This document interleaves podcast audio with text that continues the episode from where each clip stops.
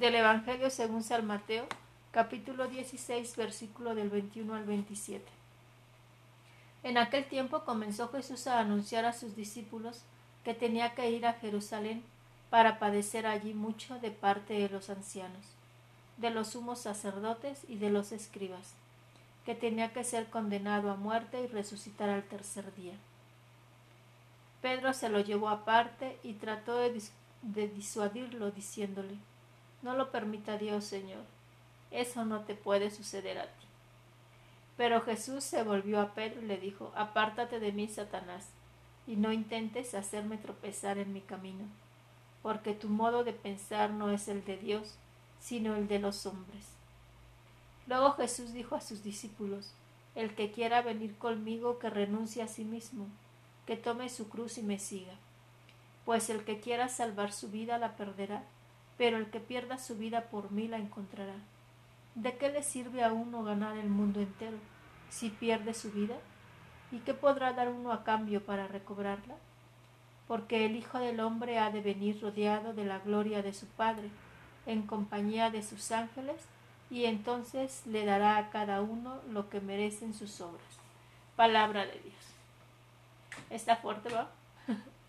y esta lectura del Evangelio se puede unir con la primera lectura, ¿no? O sea, es decir, cuando nos va mal, cuando hay algo que, que nos está sobrepasando, pues uno quiere dar la media vuelta, ¿no? Y, y uno mismo es Pedro con uno mismo, ¿no? Es decir, esto no me puede estar pasando a mí, ¿no? O, o podrá haber personas al lado de nosotros que nos digan, oye, no, ¿qué haces ahí? No.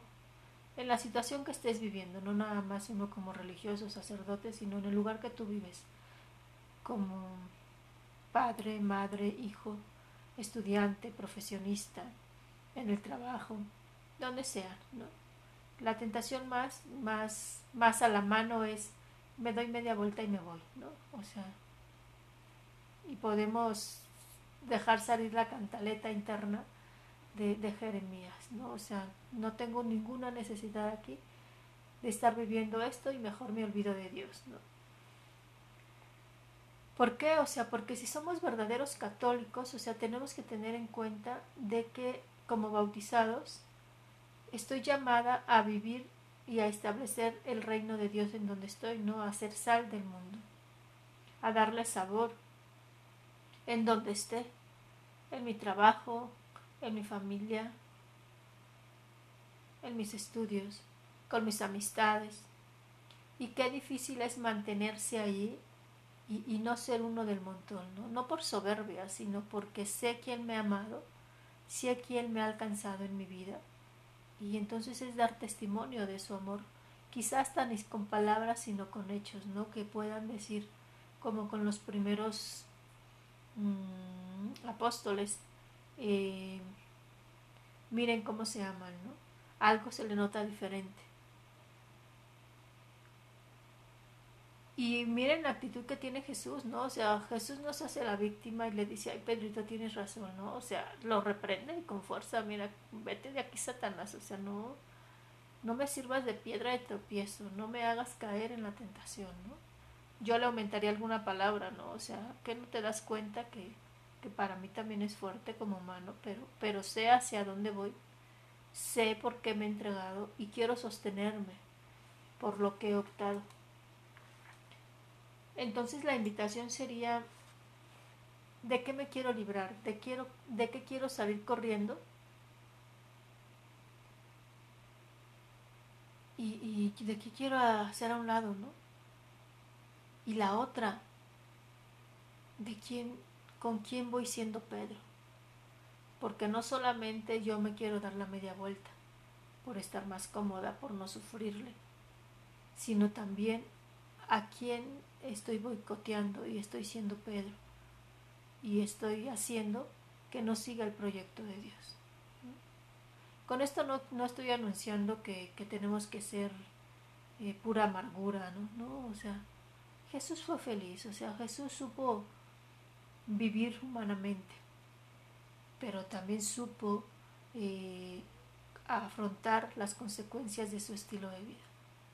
Y si nosotros le estamos siguiendo, pues también debemos de saber que muchas veces el camino no será fácil, que lo más fácil es darte la vuelta.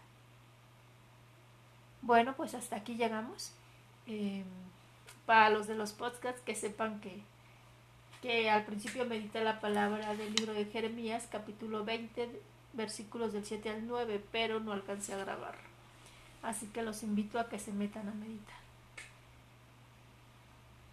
Y bueno, también que ustedes mismos vayan haciendo experiencia de Dios, meditando el Salmo 62. El versículo es muy hermoso. Señor, mi alma tiene sed de ti. Señor, tú eres mi Dios, a ti te busco, de ti sedienta está mi alma. La verdad es que si somos sinceros con nosotros mismos, nosotros a lo largo de nuestra vida vamos buscando quien nos llene. Y en el fondo es que tenemos sed de Dios, sed de ser amados, pero nos vamos equivocando y lo vamos buscando en lugares, en personas que no. Te invito a que en este día domingo le des tiempo. Es el día de la resurrección, el día del Señor. Dale tiempo para estar contigo. Y medita este salmo. Descubre que al final de cuentas tienes sed Muchísimas gracias, tu hermana María Guadalupe Ortega Sánchez, religiosa de la Cruz. Primeramente Dios, nos vemos mañana. No olvides dejar tus comentarios en el canal de YouTube, en Instagram, estamos como Religiosas de la Cruz oficial.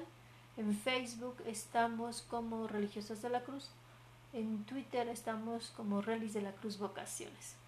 Recuerda que la fe compartida crece y se sostiene. Dios te bendiga. Y oremos por los sacerdotes. Vean que hoy les puse un letrerito ahí, por ellos me consagro, ese es nuestro lema. Nos consagramos por los sacerdotes. Sabemos que un sacerdote santo lleva detrás de sí un pueblo santo. Y bueno, también recen por nosotras las consagradas. Dios les bendiga.